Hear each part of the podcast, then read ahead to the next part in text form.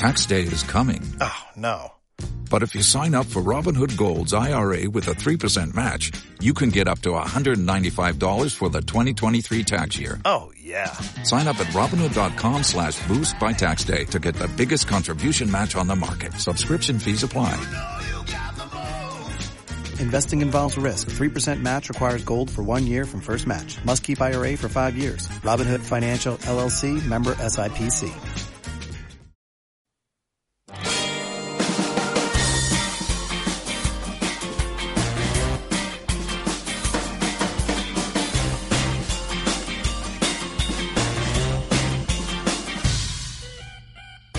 De maíz con Dani García.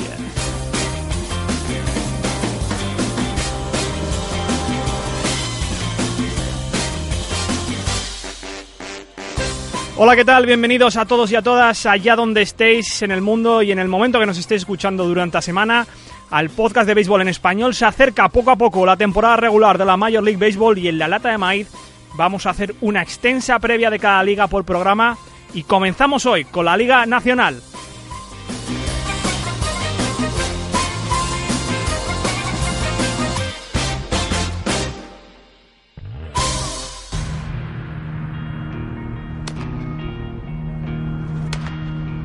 Play for our city, our nation, our loyal fans. Play for our family.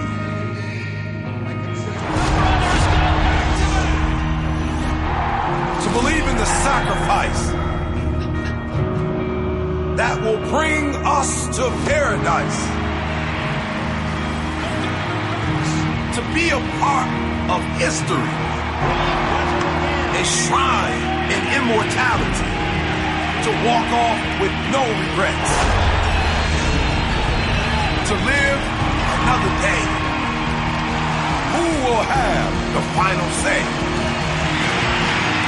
We play for October. Bueno, tras este anuncio de MLB Fan Cave, comenzamos con la National League West, con el oeste, y nada más y nada menos que con nosotros está Guillermo Celis. Bienvenido, Guillermo. ¿Qué tal, Dani? ¿Cómo estás? Un placer estar contigo y, sobre todo, pues comenzar a hablar de lo que más nos gusta y de lo que nos apasiona, ¿no? Que es una nueva temporada en el béisbol de la Grandes Ligas. Bueno, Guillermo Celis, yo creo que le conocéis eh, todos, es una de las grandes voces de la ESPN eh, para Latinoamérica, allí en la sede de la ESPN en, Connecticut, y hemos querido saltar un poco el charco eh, para que nos contara las cosas directamente donde ocurren, en, Estados Unidos y para toda la, la, audiencia latina, así que de nuevo una vez, eh, Guillermo, eres toda una estrella para nosotros en este programa. No, hombre, no, al contrario, muchas gracias, Dani, por, por esas palabras y pues bueno, aquí en, en, en, lo que nos apasiona, ¿no? Y ya con prácticamente con 20 años en, en, el béisbol, preparándonos para una nueva temporada y la verdad es que el, el placer es mío de estar de estar contigo, ¿eh? Y de, compartir con toda la gente que te escucha, que sé que es mucha y, y bueno, siempre a la orden, ¿eh? Como te lo dije, aquí estamos. Bueno, eh, vamos a empezar con el análisis de la liga. Como bien has dicho, ya empieza, como decimos aquí en España, la movida. Vamos a, calentar y con, bueno, con la NL Oeste, que con todo el respeto para, para los padres y para los Rockies, eh, tenemos tres equipos que van a luchar, eh, los Giants, los Dodgers y los Di Diamondbacks. ¿Lo ves de esa manera? Sí, definitivo. ¿eh? Me parece que, que padres y Rockies pues son equipos que todavía están en, formación creo que más los padres porque se les va viendo temporada con temporada eh, ya un poco más no eh, van añadiendo poco a poco lentamente piezas piezas importantes para ir eh, ir subiendo cada año pero la verdad es que los Rockies no se ve por dónde no los Rockies han sido el, el equipo flojo de esta división ya por varios años y podemos hablar por lo menos de los últimos cinco y, y no no tienen dirección no tienen rumbo no, eh, es un equipo que no terminas de, de, saber qué es lo que está buscando, si, si, si está tratando de solidificar un poco su, su picheo. Eh, sabemos que ofensiva la tienen, sobre todo por, eh, por el estadio donde juegan, pero sí es un, es un equipo que avanza como, como sin rumbo, como perdido. Entonces, bueno, con, con las incorporaciones de los Diamondbacks, sobre todo con, con la llegada de Zach Greinke, pues eh, sabemos que se suman a, la lista de equipos eh, favoritos, en donde sin lugar a dudas, pues eh, uno, dos son Dodgers y Gigantes, no en ese orden tal vez, ¿no? hay que recordar que, es año par, que en las últimas tres ocasiones Exacto. los Gigantes han ganado la Serie Mundial en, año par, entonces bueno, reforzaron muy bien su, su staff de, abridores, llega Jeff Samarja, que, que es un tipo eh, pues que, en los cachorros estaba muy bien catalogado, ¿no? Como un, como un gran prospecto a futuro que tal vez todavía no ha dado lo que de él se esperaba, pero eh, me parece que está llegando a una organización que maneja muy bien su picheo, en donde Dave Righetti, el coach de lanzadores, sabe mucho de este negocio, ha desarrollado a mucha gente y creo que le va a ayudar a, a. Y además de eso, pues llega Johnny Cueto, el dominicano, que eh, no le fue bien el año pasado en la Liga Americana, pero regresa a la Liga Nacional donde con Cincinnati tuvo muy buenas temporadas y creo que en San Francisco eh, eh, puede volver a brillar, ¿no? Puede volver a, tener una buena campaña. En esa rotación, perdona, sí, digo, en esa rotación que está de los Giants, eh, que está eh, Samarja, está Johnny Cueto, está obviamente Madison Van Garner, ¿ves a Heston como el quinto? Heston, recordemos que el año pasado hizo ese no-hitter, ¿o ves mejor a Matt Kane, que todavía le quedan un par de años y algunos millones que cobrar? Eh, Matt Cain es una gran incógnita, ¿no? después de lo que lo que hemos visto en estas dos últimas temporadas, pues eh, no ha podido ser ni la ni la sombra de lo que fue al principio de su carrera, eh, cuando incluso tuvo aquella aquella joya, aquel juego perfecto. Eh, es una es eh, no sé, me, me parece que el futuro de esa rotación y de Matt Kane en ella va a depender de los de los primeros dos meses de la temporada, ¿no? Heston ya demostró el año pasado que que, puede ser, pues no solamente un quinto, ¿no? Yo te diría que tiene, eh, que tiene características para poder ser hasta un, tercero en esa rotación, así que, eh, pues ojalá para, para el bien de los gigantes pueda regresar bien McCain. Tengo mis dudas, no estoy tan seguro de ello, así que le, creo más a Geston en este momento. Eh, esos Giants que van a tener que mm, luchar con sus grandes rivales, archienemigos de la división de toda la vida, un poquito más al sur en Los Ángeles, un equipo de los Dodgers que ha ganado tres títulos seguidos de división, pero que se presenta este año con un nuevo manager, Dave Roberts. Salió por la puerta semi de atrás, digamos, Don Mattingly, que después de muchos éxitos en temporada regular no lo pudo traducir en playoffs. Un equipo basado Guillermo, a base de millones, pero que este año no ha hecho grandes añadidos y ha perdido a Zach Greinke. Sí, y de hecho desde el año pasado, ¿no? Como que cambiaron un poco la filosofía del equipo eh, desde que eh, llegó Andrew Friedman como gerente general. Se olvidaron de esa filosofía que tenían los nuevos dueños de gastar tantos millones como acabas de mencionar. Y ya el año pasado, pues dejaron ir a peloteros importantes y dejaron ir varios ceros también en esa nómina cuando se fue Hanley Ramírez, por ejemplo, ¿no? Eh, entonces, está cambiando un poco, están en el periodo de transición de la filosofía de, jugar de ese equipo eh, y, vamos a ver qué tal les resulta, ¿no? Porque tú, tú mencionaste un movimiento clave que es la salida de Zach Brinky. Tenían a los dos mejores lanzadores de la Nacional en el 1-2 con Clayton Kershaw, pero eh, pues al dejar ir a Grinky, eh, también hay que hay que tomar en cuenta que, que se traen a Kenta Maeda, ¿no? Este japonés. Exacto. Eh, los pitchers japoneses eh, tienen siempre un buen año cuando llegan a las grandes ligas, ¿no? Independientemente que después de eso, tanto trabajo que traen de la liga japonesa les, les termina pasando la factura, se comienzan a lesionar, etcétera. generalmente han tenido buen primer año, ¿no? Y, y, los casos recientes, pues ahí están con, con Daisuke Matsusaka en Boston, con Yu Darvish en los Rangers, eh, con Masahiro Tanaka con los Yankees. El primer año siempre es bueno, ¿no? Y, me parece que eso es lo que están esperando los Dodgers de, Kenta Maeda, eh, sobre todo tomando en cuenta que, a pesar de que estaba en los planes el coreano Hyun Jun Ryu, pues ahora eh, resulta que sigue con algunos problemas físicos. Él perdió todo el año pasado, está llamado a ser un, un tipo importante, un 2 o un 3 en esta rotación, pero no va a comenzar la temporada. Entonces, pues dependerán mucho de cómo pueda Kenta Maeda soportar en esa rotación a Clayton Cash. Sí, decías, yo creo que uno de los nombres era Kenta Maeda, el otro quizás es eh, Scott Kashmir, que es otro de los eh, pitchers fichados, y luego, para mí otra gran pregunta puede ser el rendimiento de Yasiel Puig, siempre un poco salpicado por em, ciertos escándalos extradeportivos, o su comportamiento también dentro del vestuario. Sí, Sí, sí, sí, sí. El, el comportamiento es una cosa, la, el aspecto mental también, ¿no? Eh, porque, bueno, ya sabemos que, que Puig tiene muchísimas facultades, que es un pelotero completo de cinco herramientas, pero si, si, no, si no te aterrizas, si no maduras, si no empiezas a tomar buenas decisiones a la hora de, estar en el terreno de juego, de nada te sirve lo demás, ¿no? Y, y, y el proceso de Puig se está tardando. Cuando, cuando llegó, pues todo el mundo decía, bueno, con, con la ayuda de, de, de Mattingly, que ya no está, de Adrián González, que sigue con el equipo, de Juan Uribe y de Hanley Ramírez, que ya también se fueron, eh, tienen que tienen que tranquilizarlo, tienen que enseñarle, tienen que llevarlo poco a poco. Pasan los años, pasan las temporadas y seguimos viendo esos problemas, ¿no? Eh, Sí.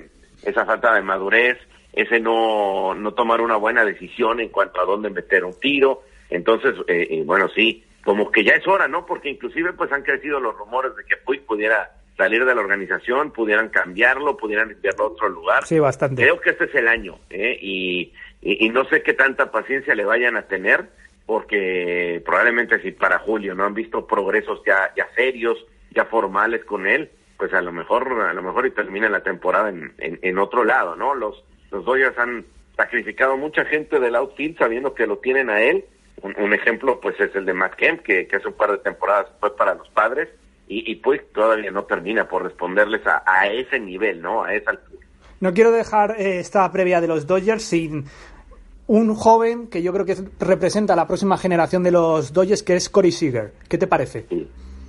No, muy bueno, ¿no? Extraordinario. Ya el año pasado tuvimos la oportunidad de ver un poco de lo que de lo que nos puede dar este este joven. Eh, también tiene la etiqueta de, de, de, ser un prospectazo, de ser un candidato a novato del año. Y lamentablemente, bueno, en los últimos días nos enteramos que, que, que tiene una lesión que podría podría perder tal vez el inicio de la temporada, no Sí. es seguro todavía, pero eh, es es el, el, el shortstop del futuro de la, de la organización.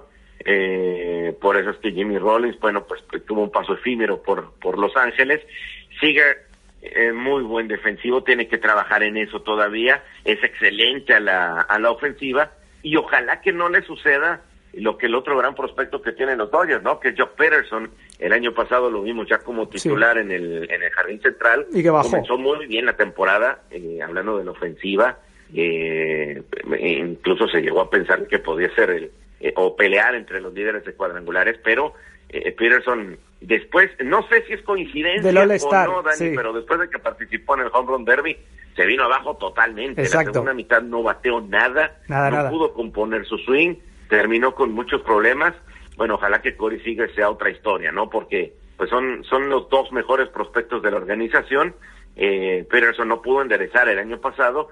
Seager parece un poco más centrado y además tiene, tiene un, eh, un poco más de madurez que Peterson. Así es que va a ser, eh, pues va a ser muy interesante eh, observar lo que puede hacer en esta temporada. Y por supuesto no podemos dejar de hablar de los Dodgers sin hablar de Clayton Kershaw, que los últimos 100 partidos que ha sido titular no tiene absolutamente ni un solo competidor. Es absolutamente el pitcher más regular de todas las mayores. No, y es impresionante lo que hace, ¿no? Eh, porque tiene un, un, un dominio total, es difícil. Yo creo que en, en, en dos o en tres ocasiones, o en dos o tres salidas al año, eh, lo ves lo ves flojo, entre comillas, ¿no?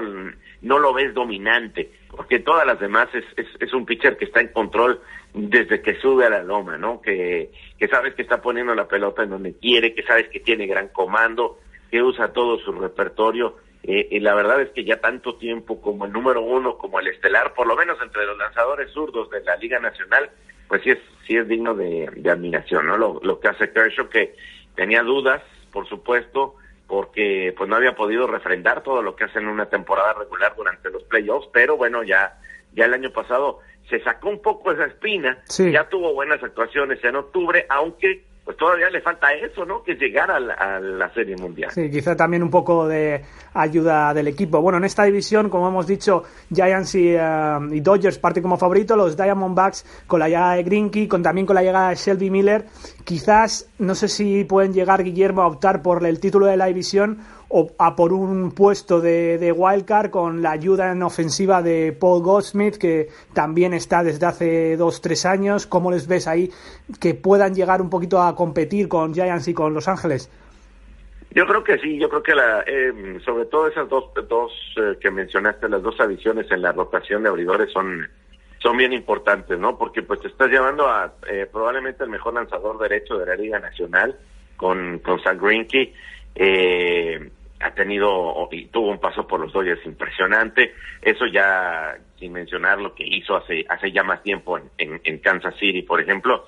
Eh, estás estás reforzando muy bien esa rotación que ha sido el problema de los Diamondbacks, ¿no? Porque pues a la ofensiva quieras que no y, y con Goldsmith como como el ancla, como el número uno. Eh, se han defendido en las últimas temporadas, creo que lo que lo que necesitaban era fortalecer esa rotación y se llevan dos nombres de primera, ¿no? Eh, obviamente que el que suena más es Zach pero lo de Shelby Miller es importante también.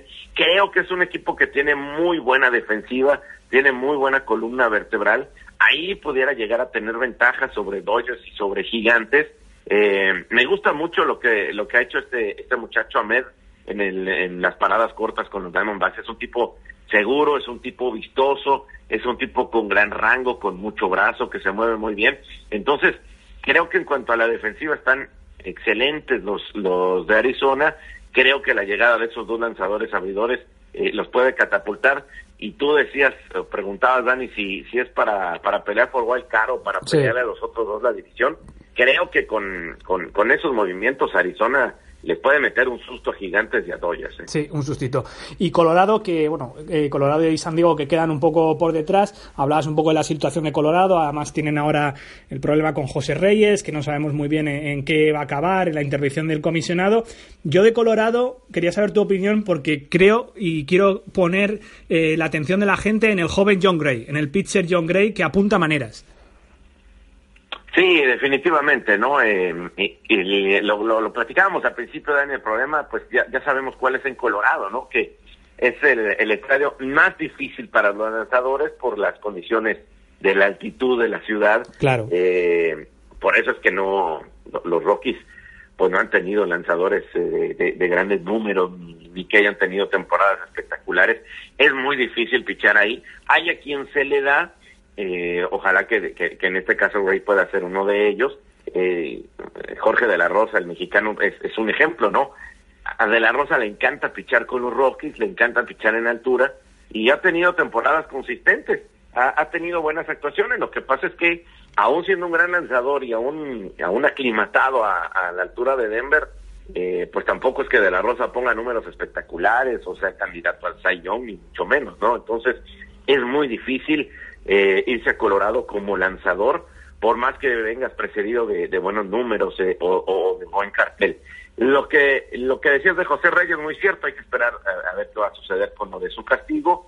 Lo que sí hay que halagarles a los Rockies, pues es que a pesar de la crisis, a pesar de los años malos, a pesar de que a veces no, no se ve para dónde van, eh, se mantienen con Carlos González, ¿no? Que su, su, su pelotero insignia, su, su pelotero más importante, y ante muchos rumores en los últimos años de que ya se va, de que lo, lo van a cambiar porque el equipo tiene que reestructurarse, tiene que empezar de cero, bueno, pues ahí lo mantienen porque saben que, que es el que lleva fanáticos al parque y saben que, al, al, final, si tienen que reconstruir, lo tienen que hacer en torno al venezolano. Sí, sí, y una buena afición, además también la, la de Denver en un, en un bonito estadio. Vamos a terminar con San Diego, que eh, bueno, es el segundo año del general manager AJ Peller, que muchos fuegos artificiales el año pasado, pero da la sensación que se ha dado de bruces con la realidad y esto de la Major League Baseball, esto de las mayores, es una, es una cuestión de reconstrucción y es lo que tiene que hacer el equipo de San Diego y su general manager.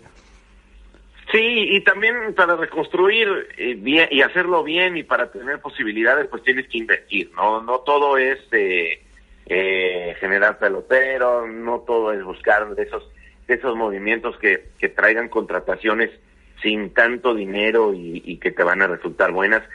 Ciertamente eso es importante, eh, hay que hacerlo, hay que saber hacerlo y creo que esta nueva directiva pues lo, lo, lo está haciendo pero también hay que invertir, también tienes que, que, arriesgar un poco en ese sentido, hay que traer algún, alguna estrella, alguien que te pueda cargar el equipo, algún veterano con experiencia, que te venda más boletos también.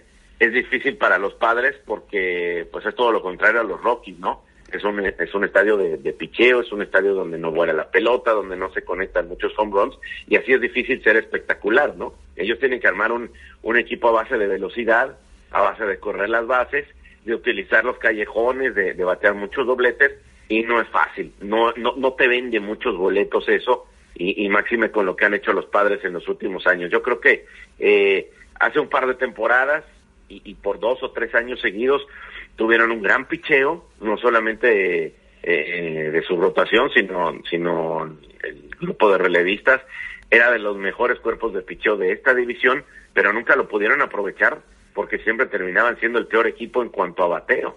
Entonces, ahora están un poco más equilibrados, ahora su picheo no es tan bueno, pero insisto, si no, si no invierten, si no traen alguna superestrella, eh, va a ser muy difícil para ellos, ¿no?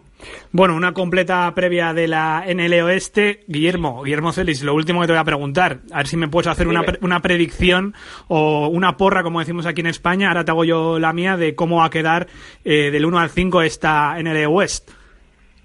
Caray, ahora sí me pusiste en, en, problemas. Yo creo que los gigantes, ¿eh? a mí me parece que, que, que los gigantes se la, se la pueden llevar. Eh, se, el, la segunda posición, tengo mis dudas entre. Yo te pondría Arizona en segunda, los Dodgers en tercero, con, pero después con, los Padres y los Rockies pero con, en el con Wildcard. Sí, en ese orden. Pero con Wildcard. Y, y seguramente eh, en octubre vamos a hacer cuentas y voy a quedar muy mal porque siempre Sí. pero por ahora sí la ven. Sí, sí, no, en septiembre, yo a final de septiembre voy a pasar el, el boleto a todos de cómo habéis hecho la, la apuesta, pero a Arizona, ¿Arizona le ves en Wildcard o porque ten en cuenta que también las otras divisiones, sobre todo la, la central, está también bastante competida? Sí, lo que pasa es que, que bueno, ya, ya, ya sabemos que la central, y, y ahí está la prueba del año pasado, ¿no? A mí en la central me siguen gustando mucho esos tres equipos, eh, los Piratas, los Cachorros y los Cardenales. Creo que se pudiera repetir la historia del, del 2015, cuando los dos de Wild Card fueron de, de esta misma división. Entonces, no, me, a mí me parece que solamente uno del oeste va a ir a la postemporada y entonces de acuerdo a lo que te acabo de mencionar, pues esos serían los gigantes, ¿no? Como campeones de la división. Sí, sí, yo estoy de acuerdo. Además, eh, así lo he hecho en, mi, en, mis predicciones. Van a ser la wildcard los dos equipos de la central y yo creo que en esta, yo creo que en esta también va a ser San Francisco. Luego yo creo que va a ser Los Ángeles, tercero Arizona, cuarto San Diego y quinto Colorado. Esa, esa es bueno, mi, pues mi es, predicción. es, bueno saberlo porque así también ajusto cuentas contigo en septiembre entonces. Exacto. Y espero estar por allí para, para poder invitar a una comida o que me invitas tú a la comida. Ah, no, perfecto, perfecto. De eso no hay problema, nos ponemos de acuerdo, con mucho gusto. Bueno, Guillermo Celis, analista de ESPN desde hace muchísimo tiempo, eh, gran analista latinoamericano para todos los oyentes latinoamericanos. Ha sido un placer tenerte con nosotros aquí en La Lata de Maíz. Un saludo. No, hombre, al contrario, Dani, el, el gusto ha sido mío y ya sabes, ¿no? Que se eh, inicia la temporada en un par de semanas, así es que eh, siempre estaremos a la orden, siempre dispuestos a platicar con toda la gente que sigue tu, tu podcast aquí en la lata de maíz y, y enviándote un abrazo y, y, estamos en contacto durante toda la temporada. Ha sido un placer, ¿eh? ha sido un honor. Un abrazo. Gracias, igualmente. La Major League Baseball en la lata de maíz. A one, a two, a three. Take me out to the ball game. Take me out with the crowd. Buy me some peanuts and cracker jack. I don't care if I ever get back, so it's root, root, root for Chicago. If they don't win, it's a shame.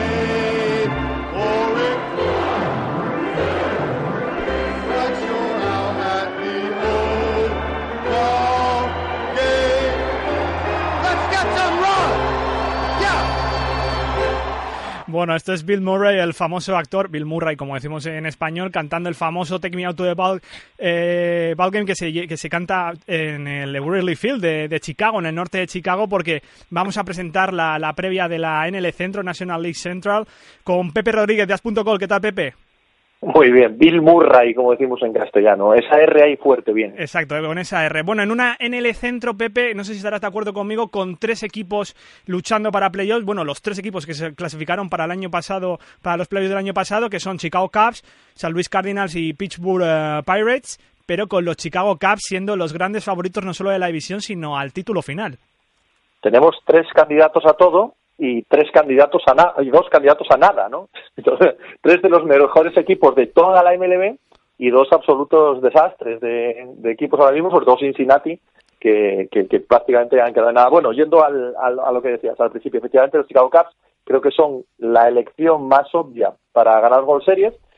Es una situación esta complicada porque si, si recordamos eh, en los últimos años a todos aquellos que partían como grandes favoritos se la han pegado, Sí. no quiere decir esto que los Cubs se lo peguen, pero sí que eh, básicamente con el fichaje de Jason Hayward, con lo que tenían, con el crecimiento de Chris Bryan, con, con el hecho de que Jay Carrieta hiciera una de las eh, segunda parte de temporada más dominantes que hayamos visto jamás en un pitcher, eh, todo está pensado eh, pa- para que sea el año de ellos, ¿no? Veremos, pero sí, sí que yo creo que lo peor que tienen ahora mismo los Caps son exactamente eso, ¿no? Las expectativas. La que son vitola, sí. irreales. No, no creo que sean reales porque van a tener altos y bajos como todos los equipos y que tendrán que pelear hasta el final. Lo que no hay ninguna duda es que son ahora mismo los máximos favoritos al título y como tal han de vivir todo el año. Fíjate que yo creo que eh, con esa vitola que tienen de favorito, que dudo que lleguen a los 100 partidos, de, que son muchos partidos de victorias, eh, si no consiguen cumplir con las expectativas, llegar a la wildcard, que es algo que tiene más a, a la mano,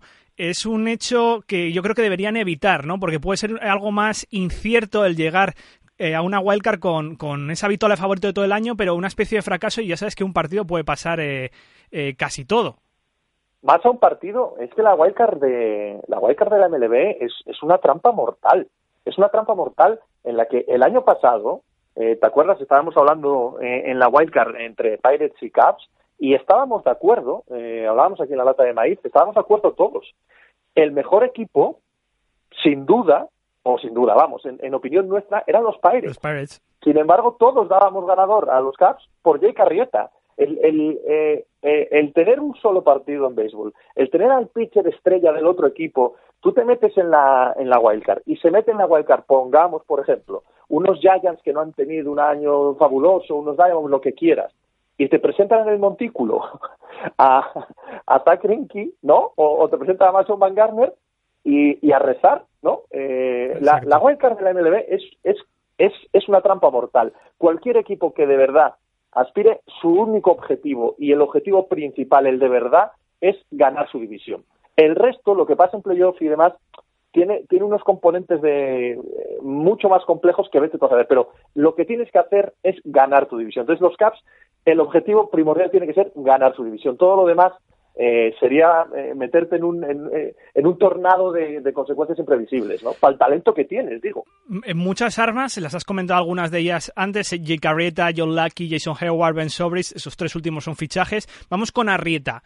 ¿Es real lo del año pasado? No puede serlo, no puede serlo. Pero es que aunque, o sea, vamos a ver si, si nos explicamos. Lo que pasó en la segunda mitad de la temporada del año pasado con Jake Arrieta, insisto, a nivel numérico es algo que probablemente no hayamos visto nunca o casi nunca. Eso no puede ser sostenible, pero es que no necesita que lo sea. Aunque sean números mucho más mortales, tiene que seguir siendo un as, tiene que seguir siendo un pitcher estrella y yo creo que eso sí que lo puede seguir siendo. Como, se- como, Dime. Ke- como Kershaw, niveles de Kershaw tan regulares desde 2013. Bueno, ya, ya- ya sería ya sería para darse con un canto en los dientes, Vale, creo vale. yo. ¿Sabes lo que te quiero decir? Sí, no? sí, sí, Entonces, sí. cuando se me pregunta por esto, porque ya van varias veces que hablamos de, de un tema similar, es que yo no creo que Jay Carrieta pueda sostener los números del año pasado, pero es que no debería haber nadie exigiéndoselo. con, que, con que baje a niveles mortales y sea un pitcher estrella más, sería más que suficiente. ¿no? Eh, yo no creo que veamos al mismo Jay Carrieta del año pasado. Bueno, y una rivalidad quizás creciente con los Cardinals, ahora nos pasamos a ellos con esos fichajes de Jason Hayward y de eh, John Lucky, una rivalidad ya persistente al paso de los años porque eh, la rivalidad Cubs-Cardinals ha sido de, de toda la vida. ¿No tienes la sensación de que con los Cardinals bien ganado, o sea, lo tienen bien ganado a pulso? Es, eh, lo digo siempre, con los New England Patriots y con los San Antonio Spurs, probablemente eh, de las grandes ligas norteamericanas, eh, las franquicias mejor dirigidas, ¿no? Eh, Sí. eh, más estables en el tiempo. Pero ¿no tienes la sensación de que este año, si no fueran los Cardinals, con la plantilla que tienen y con cómo están, los miraríamos con peores ojos? Sí, Eh, claro. Yo creo que los salvamos por ser los Cardinals, y bien está así sea, ¿eh? porque nunca se puede desconfiar ni de ellos, ni del talento, ni de la juventud que acabarán subiendo y acabará haciéndose, ni de las lesiones que tuvieron el año pasado, con Wainwright, con Adams, con Carpenter, con todo el mundo. Ahí es- eh, ahí es que- donde voy. que vuelven, ¿no? Dime. Que allá es donde voy, que digo que van a poder estos Cardinals recuperarse de dos pérdidas grandes, de un Adam Wainwright que viene de una lesión de tendón de Aquiles eh, muy importante. se volverán a recuperar de un outfield que lo tienen a- absolutamente eh, se, la- se ha quedado sin nada en el outfield eh, ¿Qué podemos Claro, esperar es- de ellos? Con Javier, con, con Javier Mo- que- Molina no va a sí. empezar la temporada. Javier Molina tampoco va a empezar la temporada, que es un bajón ofensivo para, para el equipo también. Eno- enorme. Y lo de Johnny Peralta, como, como decías, eh, se va a perder media temporada. Yo te digo que si no fuera los Cardinals, si fuera otro logo, otro nombre, otra ciudad, no, no confiaría en ellos. Lo único que me ata a, a pensar que van a pelear hasta el final es que son los Cardinals. Es, eh, es este, este análisis tan profundo ¿no? de- Sí. que soy capaz de hacer de que soy incapaz de apostar contra ellos. Sí, mira, ahora mismo, por ejemplo, en, en el outfield tienen ahora a Grichuk, Piscotti y Fam, que el año pasado estuvieron bateando 2.83, 3.43 y eh, 51.5, que no está mal, pero claro, en muy pocos, en muy pocos partidos. A ver qué esperamos de, de ese outfield. Oye, me deja algo de los Caps. ¿Alguien Dime. En los que los oyentes deberían estar atentos esta temporada? ¿Alguien que se deberían fijar en, lo- en los Caps? ¿Quién crees? A mí me gustó mucho eh, cómo eh, fueron capaces de engarzar el año pasado eh, la, eh, la línea de bateo con Chris Bryan, con Kyle Schwarber, que- Schwarber. con, con Addison Russell. Pero eh, de todo lo dicho, y ya lo hemos nombrado, lo hemos nombrado todo al principio, el fichaje, a mí me encanta el fichaje de Jason Hayward, me parece que les da un empaque tremendo a la, a la, a la, línea, ¿no? Les da un empaque tremendo al equipo en general. Pero siento ser muy obvio, hay que seguir la carrera de Chris Bryan de cabo a rabo, porque ese muchacho es especial. Ese muchacho es especial y sé que lo hemos dicho y sé que no, no, no tiene gran descubrimiento, pero eh, es un jugador del, del, del que yo creo que nos vamos a hartar de hablar, eh, o no nos vamos a hartar de hablar, mejor dicho, porque es especial. A mí, a es un jugador que me chifla, eh, Dani. Sí, es muy completo además. Yo voy a diferir contigo, voy a decir a, Kyle Schwarber, que el año Sí. pasado estuvo tremendo, con es un tío de 235 libras que pega unos pelotazos de mucho cuidado, pero no es muy bueno de catcher, hay que decirlo. Por detrás viene Lo que pasa es que la línea de bateo, no sé si te parecía a ti, la línea de bateo eh, se hacía se hacía infinita. Eh, Sí. Esa sensación que tienes viendo partidos de los Caps de que no hay bajón, ¿no? De, que puede tener a también los Royals y equipos por el estilo que da la sensación de que no existe, ¿no? Que se, se te hacía largo el, el turno de bateo cualquier pitch y dices, joder, ahora me viene otro de estos, ¿no? Sí, porque son, son, son jugadores de garantía siempre, ¿no? Y ofensivamente aportan eh, bastante. Y en los Cardinals, ¿tú quién crees que debemos estar atentos? A ver, en los Cardinals, lo que hablábamos antes sobre todo, la vuelta de los lesionados es, eh, es esencial, ¿no? Eh, a mí me gusta también los fichajes que han hecho a- a- alguno, ¿eh? pero bueno, a- me gusta lo que han hecho con Bailick. Lo que sí que lo que sí que tengo mucha curiosidad es ver para si Wainwright va a volver al nivel que estaba, ¿no? Eh, también cómo está Mike Holiday. Antes nombrabas tú a Stephen Piscotti. Stephen Piscotti eh, es un muchacho, yo creo que, o vamos, un jugador al, al, al que también hay que seguir de cerca. No, Eh, no sé tú qué, cielo le ves a Piscotti. Sí, yo creo que es otro, es otros jugadores que, que- que los Cardinals saben formar bien, ¿no? Es que siempre tienes que tener la garantía que no solo es el farm system de los, de los Cardinals, sino que es a posteriori, ya dentro de las mayores o en el último equipo de las menores, que es donde forman muy bien los Cardinals a los jugadores. Y esa es la garantía que tiene el equipo de San Luis. Tiene la garantía de que sabe hacer un crecimiento orgánico en todos los jugadores. Y es lo que me pasa a mí también con, con Piscotti, que es como lo que decías tú antes. Eh, y por cierto, eh, hablabas tú de Rembrandt, yo creo, dentro de los prospects que tiene el equipo de San Luis, en Luke Weaver, que es un, que es un pitcher que tiene un buen change-up y es un delgaducho de 22 años que viene de Florida State. Creo que le seleccionaron hace dos, tres temporadas en el draft, no lo recuerdo exactamente. Bueno, vamos con los Pirates, que tienen, eh, digamos, que no se habla mucho de ellos, ¿no? Se habla mucho de los Cardinals como siempre, se habla mucho de los Caps, pero los Pirates tienen todavía el núcleo del año pasado y sigue siendo un muy buen equipo con eh, Garrett Cole al mando, que, bueno, eh, Garrett Cole fue uno de los grandes jugadores, uno de los grandes pitchers de la Liga Nacional el año pasado. Tiene dos megaestrellas los Pirates que, que, que, que te pueden con todo lo que dices tú. Uno es Garrett Cole, que te hago una apuesta aquí y ahora, a ver si me la aceptas. Creo que Garrett Cole va a acabar con menos era que Jay Carrieta.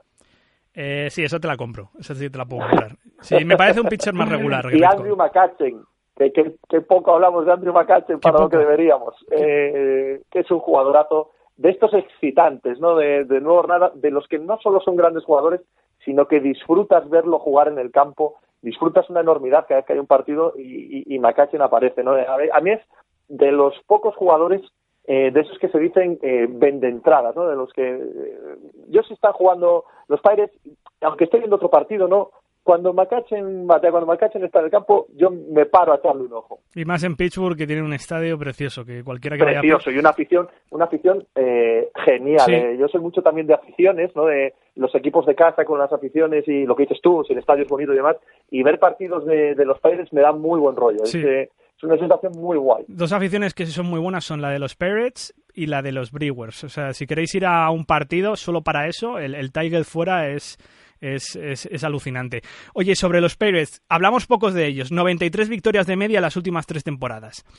Han llegado Jonathan Nise de los Mets y Ryan Bogelson de, de los em, San Francisco Giants para completar la, la rotación. Se ha ido Jay Barnett, por, ej- por ejemplo. Sí, ¿Es esta, rota-. ¿Es esta rotación eh, lo suficientemente buena como para clasificarse como para playoffs por cuarto año consecutivo? Es que yo tengo, tengo eh, creo que hay un pequeño bajón, eh, un pequeño, un enorme bajón entre Cole Liriano y el resto. Eh, al menos en mi percepción. No, no sé si tanto en números, pero en mi percepción sí. ¿no? Eh, ese es probablemente el punto en el que menos me gusta. Y otra cosa que me hace dudar un pelín de ellos es que han tenido un bullpen estos últimos años, sobre todo el año pasado, demencialmente bueno. Y tengo la misma sensación que te decía antes como con Jake Carrieta. Yo no sé si va a ser tan demencialmente bueno este año, ¿no? Y, probablemente sea una eh, más, más una sensación eh, infundada de que no se puede mantener la excelencia tanto tiempo que una, un motivo real o un motivo estudiado de por qué van a bajar sus prestaciones, ¿no? No tienen por qué, a fin de cuentas. Si consiguen que ese bullpen se mantenga al mismo nivel que el año pasado, yo les doy un puesto de, playoff ahora mismo, porque creo que lo tienen todo. Sin embargo, no tengo tan claro que ese bullpen vaya a funcionar a ese mismo nivel. Bueno, yo te digo una cosa que va en contra de los Pirates, que se ha ido el gurú de los pitchers que tenían antes, Jim Benedict, que se ha ido a los, a los Marlins y además creo que a, un puesto de operaciones, no se ha ido a un puesto de eh, exactamente de, entrenador. Eh, ese es el punto en contra de los, de los Pirates. Para ti, atentos a, a McCutchen, a Garrett Cole, ¿a qué habría que estar atentos en este equipo? Hombre, yo creo que has dicho evidentemente a sus dos grandísimas figuras y, y yo creo que eh, realmente son, ellos ¿no? Eh, los que los que más eh, atención deben obtener. A mí Gary Cole me parece que es eh, el, el, el que va a estar ahí, eh, va a estar ahí en, en la siguiente lista de, de, de- de grandísimos pitchers. ¿no? Ya. Bueno, estos tres contenders para esta división, que probablemente es la más fuerte de todas las mayores, vamos con los dos equipos que van a estar un poco en la cuerda floja, que son los Cincinnati Reds y los eh, Milwaukee Brewers. Vamos con los Reds, que ya están terminando de subastar todo el equipo. Ya lo hicieron con Chapman y Frazier. Y, Casi, casi todo. y bueno, faltan Jay Bruce y Billy Hamilton, que no sé si aguantarán este año. yo creo que no. El, el, el, el- el pobre que sea el último que quede ahí que apague la luz. no Yo creo que Cincinnati es el peor equipo de la MLB. Eh, ya veremos eh, ¿no? cómo acaban las cosas. Ya veremos este proceso de reconstrucción brutal que han emprendido. Que también te digo una cosa, viendo cómo iba eh, la deriva de los últimos años, eh, llega un momento en el que tienes que asumir que hay que hacer una reconstrucción en bloque.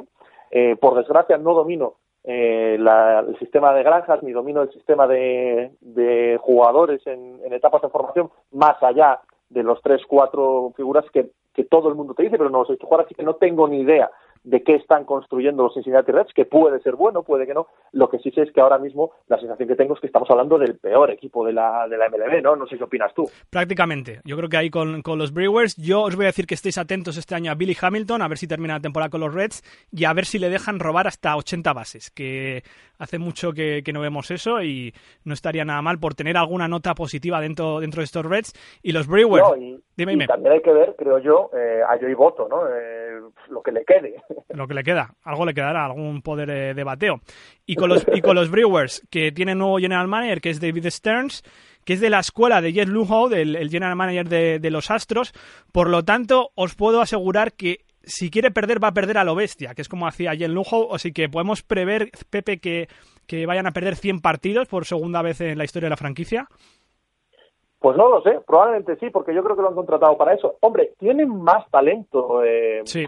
Qui- quizás quizás se, se encarguen de, de destrozarlo ¿no? y, de, y de traspasarlo este año, pero tienen más talento que Cincinnati. No es exactamente el mismo equipo. ¿no? Eh, está Jonathan Lucroy, está evidentemente eh, gente que ha pegado, que ha pegado eh, durante años, ¿no? Ryan Brown, Chris Davis, Chris Carter, ¿no? sé, incluso Aaron Hill, si te acuerdas, Sí, hubo, hubo años de pasar de 30, ¿no? No, no sé si estoy equivocado, pero yo, recuerdo años de pasar de 30 con Rams. Eh, ahí existe algo todavía, ¿no? Lo que pasa es que como equipo, eh, claro, cuando te sale Willy Peralta como el, como el, como Las, ¿no? Ya. Está, está la cosa complicada. Sí, con Matt Garza como la temporada que hizo el año pasado. Bueno, vuelven solo 11 jugadores del roster del año pasado y, como bien ha dicho Pepe, es un equipo en, en reconstrucción, que es verdad que sí que tiene un buen fan system, yo me he informado del tema y que, bueno, si lo, si lo llevan a cabo bien, poco a poco podrán eh, ir reconstruyendo este equipo, que este año obviamente tampoco hará los playoffs. Pepe, una última cosa, predicción de esta, vamos a hacer la porra de esta, luego te, la- luego te paso la cuenta en septiembre. Em, porra de esta división. Vamos a ver. Del 1 al 5, ¿eh? Te voy a decir, te voy a decir Caps Sí. y además me voy a mojar 99 victorias. Bueno, mucho de mojas. Pirates, Pirates. Cardinals, Cardinals fuera de playoff, que esta es dura, ¿eh? Esta, Sí, esta porque- la puedes pasar por los morros. Sí, porque Matt Matini. Matt Matini lleva cuatro temporadas y ha hecho las cuatro playoffs. Sí, sí, por eso, esta es dura, ¿eh? Esta me la he jugado. Sí, sí. Eh, Milwaukee, Cincinnati. Eh, pero, pero Cincinnati a niveles eh, históricamente Ínfimos, ¿no? Vale, yo te voy a decir Pirates, de hecho porque esto es una apuesta personal y eh, ya lo veréis eh, más adelante que lo diré. Pirates, Caps, Cardinals hacen los dos wildcard. Eh, Brewers sí, yo creo que van a hacer los dos wildcard y se va a quedar fuera eh, Cardinals. Eh, mm, Brewers y Cincinnati estoy de acuerdo contigo que a la cola de la división. Oye, has hundido de repente toda la, la, National, la National League Oeste, ¿eh? Sí. Te la has cargado aquí de un plumazo. Sí, sí, sí. Ya, ya, ya escucharás la previa de la NL Oeste porque, porque, claro, se tiene que quedar algunos sin wildcard en esa NL Oeste. Que esa, esa también está bastante competida. Eh, bueno, Pepe, eh, un placer tenerte contigo aquí en esta previa de la NL Centro y vamos a seguir hablando en cuanto empiece la temporada regular en tres semanas. Estarás aquí con nosotros con, con la actualidad y, y mucho ánimo con esa guía de as.com.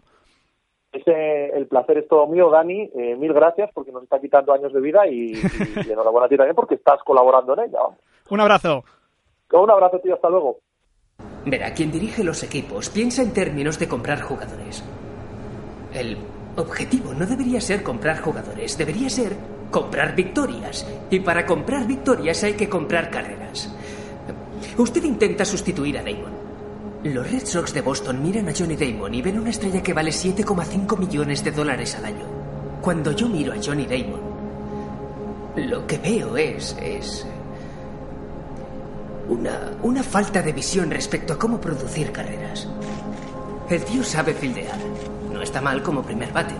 Sabe robar bases, pero ¿vale los 7 millones y medio de dólares al año que los Red Sox de Boston le pagarán? No. No. En el béisbol piensan de forma medieval. No aciertan con las preguntas que hacen. Bueno, con ese corte de Moneyball para separar las previas de por división de la Liga Nacional, vamos con la NL Este y con nosotros está John Molinero, especialista yo creo que en esa división. ¿Qué tal, John? Sí, hola, ¿qué tal, chicos? Bueno, quizás la división más clara dentro de la National, de la National League en cuanto a favoritos. Sí, porque yo diría que se ven un poco como tres grupos dentro de, la división. Estaría en la parte baja eh, los Phillies y los Braves, que serían un poco con el objetivo de evitar quedar últimos. Luego los Marlins yo creo que están ahí un poco en tierra de nadie porque tienen potencial, pero no terminan de rematar. Y arriba quedan lo- los Mets, yo creo sobre todo deberían de ser los, los máximos favoritos a priori, con, con los Nationals también hay con opciones. Bueno, los Mets son los grandes favoritos para repetir título de división, pero la pregunta es, ¿sabrán manejar, igual que hemos hablado con el tema de los Caps, sabrán manejar esa presión? Porque que le pregunten a los Nationals, ¿no? Sobre ese tema. Sí, la verdad es que mm, es la gran, la gran pregunta un poco que queda, ¿no? Porque a priori eh, la rotación debería, debería funcionar, si todo va normal, eh, muy bien, como ya mostró el año pasado. eh, el line-up también en ataque va muy bien, pero ahora queda la duda. Lo- Los, Mets son un equipo que llevan muchísimos años sin, sin entrar en playoffs, eh, casi sin competir desde, desde el principio, y de repente llegas un poco de manera inesperada a las series mundiales. Eh, ahora la afición, después de tantos años sin, sin nada que llevarse a la boca, pues quiere repetir lo antes posible y si se puede, no solo llegar a series mundiales, sino llevársela. Y y que trío, que trío de pitchers, quizás el mejor de la National League, con Matt Harvey, Jake- Jacob DeGrom, Noah Syndergaard, que fastballs, y además por detrás viene Steven Matz, con 22 años. Sí, de hecho viene Steven Matz y, y luego en julio toca también que tiene que volver Zach Wheeler de, de la Tommy John Eh, habrá que ver cómo viene, pero también es, tienen potencial los, los Mets con los tres que has dicho, Harvey, DeGrom y, y que además eh, sobre todo Harvey y DeGrom se han presentado en el sprint training a un nivelazo increíble. Están los, los beat writers, los periodistas que siguen a, a, los Mets alucinando con el nivel con el que han llegado. Ayer domingo Harvey lanzó a 97 por hora ya, eh, solo permite un hit a, a, a los Marlins. Eh, tienen el potencial para hacer una, una rotación casi histórica. ¿Ves, ¿Ves, a Mark Harvey como Si Young? Porque eh, los pitchers suelen eh, hacer un, un, mejor segundo año tras la Tommy John. Sí, el potencial está ahí, el potencial lo tiene claramente. Es un, un tío pues, que tiene la velocidad en los lanzamientos, eh, llega ahí 97, 98 por hora.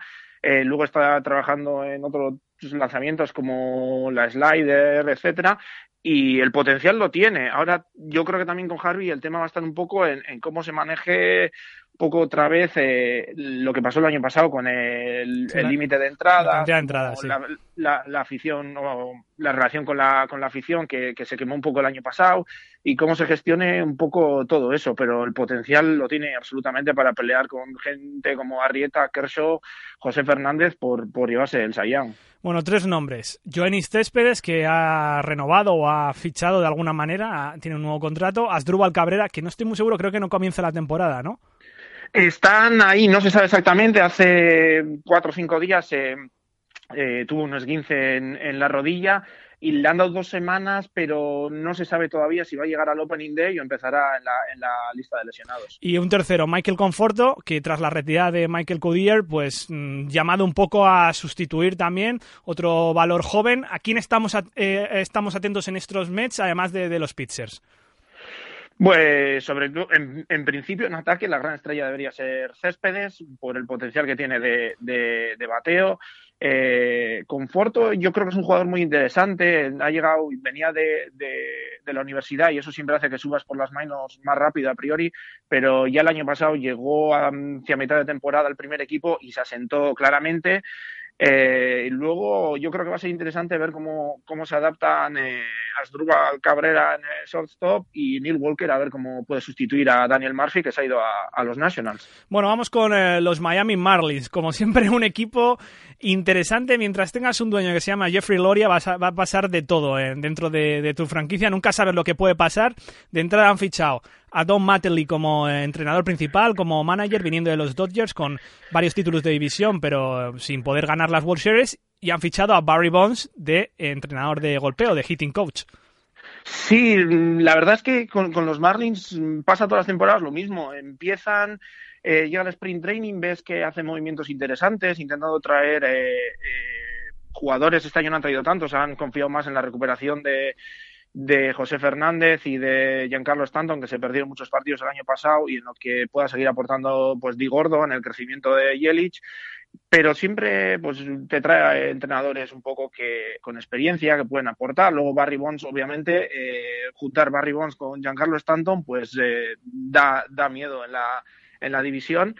Pero es que dentro de un mes eh, se puede cansar Jeffrey Loria si empiezan por debajo del 50% de victorias y te puede poner, como hizo el año pasado, que colocó de entrenador al general manager que no tenía ni, un, ni un partido de experiencia nunca como, como manager de, de béisbol. Entonces, ¿Qué puede pasar con Jeffrey Loria? Pues nunca se sabe. Lo mismo aporta al equipo y este año decide invertir, traer gente si un poco va la cosa bien o te desmantela otra vez todo el equipo a, a mitad de temporada. Ahí es donde voy. ¿Tú crees que Mattingly podrá sacar todo el talento que tiene esta plantilla por encima del caos organizacional y con el caos de propiedad que tiene? A mí si fuese seguidor de los Marlins, a mí me gustaría el fichaje. Es un tío que viene de, los Dodgers, pues no ha terminado nunca de ganar, pero bueno, tienes que gestionar un poco eh, un equipo lleno de jugadores ganando un, montón de pasta, con egos, con querer jugar, querer ser la estrella.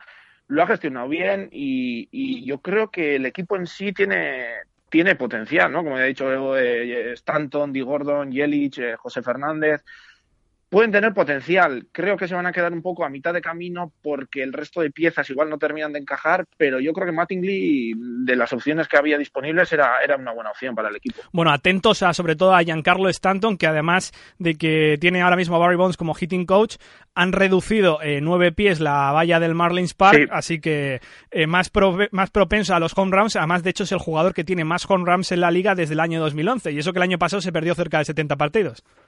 Que se perdió 70 partidos, ha tenido problemas de lesiones, ayer, ayer volvió también, eh, ha tenido algún problema en la rodilla, creo, hasta una semana ahora en el sprint training sin jugar, volvió ayer, pero sobre todo teniendo en cuenta que el- de toda la división, por lo menos, el, su estadio de casa, el Marlins Park, es de los peores para los bateadores, sobre todo los bateadores de poder. Entonces, que tenga sus números de, de home runs indica claramente que es un, un talentazo y que sería, sería vamos, el, el buque insignia de cualquiera de, de las otras 29 franquicias con el nivel que tiene. Vamos con los Washington eh, Nationals, que el año pasado fueron la gran decepción. Este año han perdido a Jordan Zimmerman y han perdido a Ian Desmond. Y eh, tienen a Dusty Baker como nuevo manager. ¿Qué te parece esta decisión? Bueno, eh, yo creo que está bien traer un tío, porque el otro día estuve leyendo que Dusty Baker sobre todo es famoso porque enseguida desarrolla buenas relaciones con los jugadores, eh, se, les- comunica bien con ellos, les transmite bien lo que, lo que espera de ellos, le- les ayuda a que se sientan cómodos.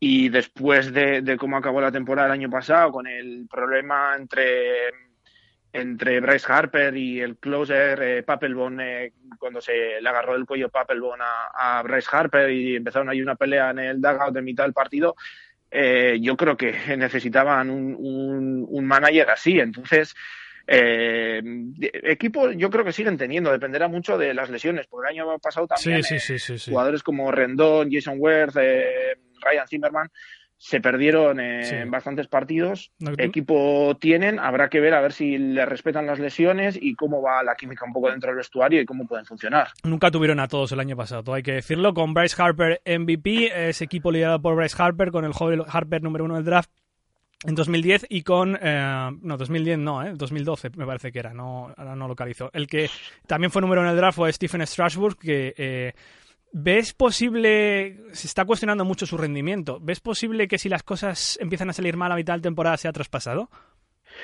Eh, no me sorprendería realmente. El, el tema es, claro, él creo que él eligió el número uno del draft el año anterior, creo que fue el año anterior a Bryce Harper, porque los Nationals Sí. eligieron dos veces seguidas número uno.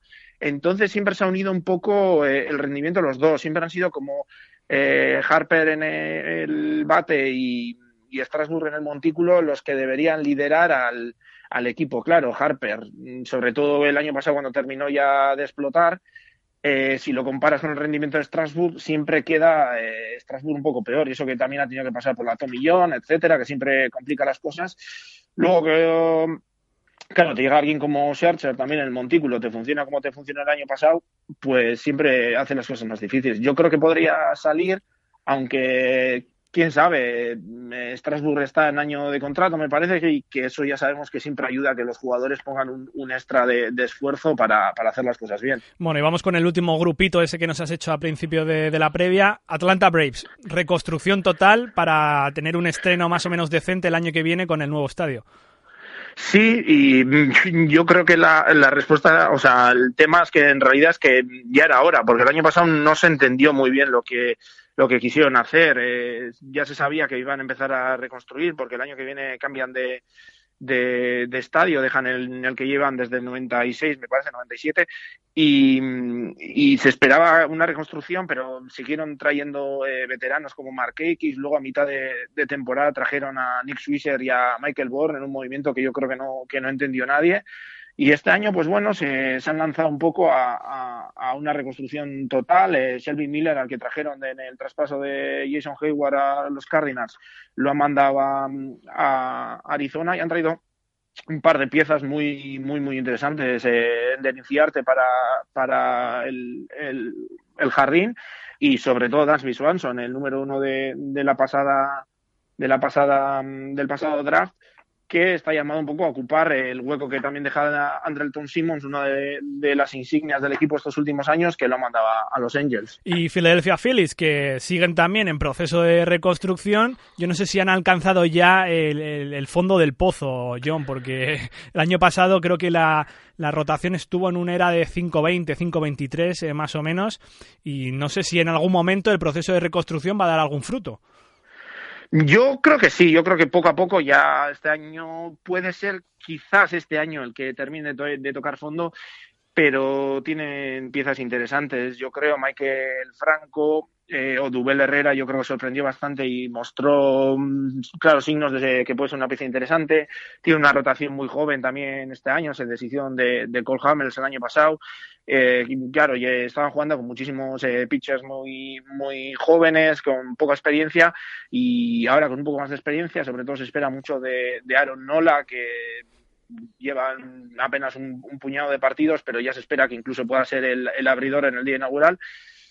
Yo creo que este año puede ser realmente el que toque en fondo y a partir de, del año que viene, según se vayan desarrollando los prospectos, etcétera, mmm, deberían ir subiendo poco a poco y, cogiendo el ritmo. Pero a priori yo creo que en dos, tres años no, no tendrían que estar en, condiciones de competir realmente por la división.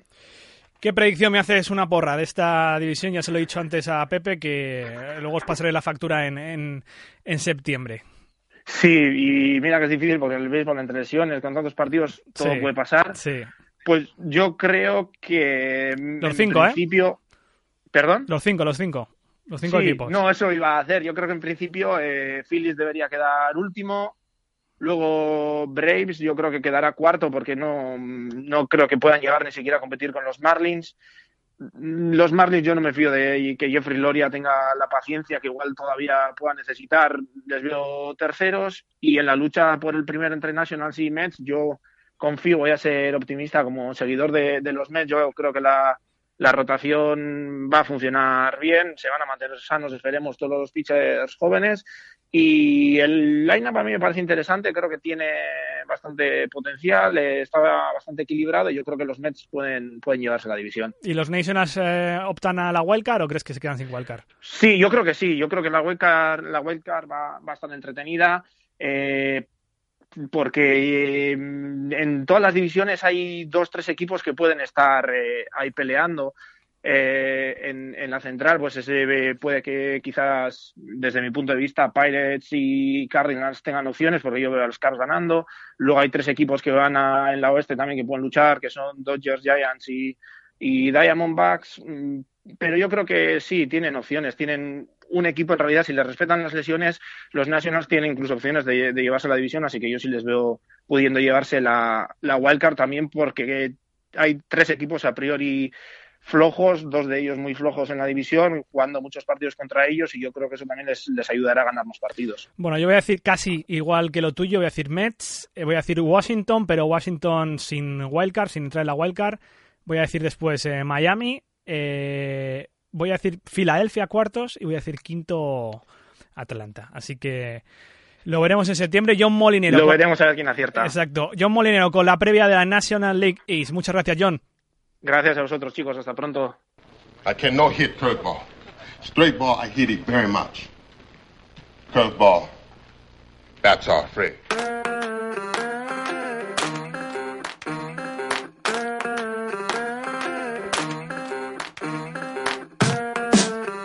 Bueno, previa de la Liga Nacional hecha, la semana que viene vamos a ir con una previa completa de la Liga Americana. Podéis charlar con nosotros de tú a tú vía el hashtag Lata de Maíz y la cuenta de Twitter SportsMadeInUSA, bueno, para que participéis en el programa y tengáis voz aquí. Por ejemplo, Rubenaco80 nos decía el otro día que te descargas un par de podcasts de la Lata de Maíz y te das un paseo para desconectar. Podéis escucharlo en cualquier momento. Oyentes lateros, por cierto, acordaos que tanto donde estéis en el mundo a la hora como lo escuchéis, nos puntuáis en iTunes, los que nos escucháis por iTunes, y también tenemos la opción de escucharnos por iBox y por TuneIn.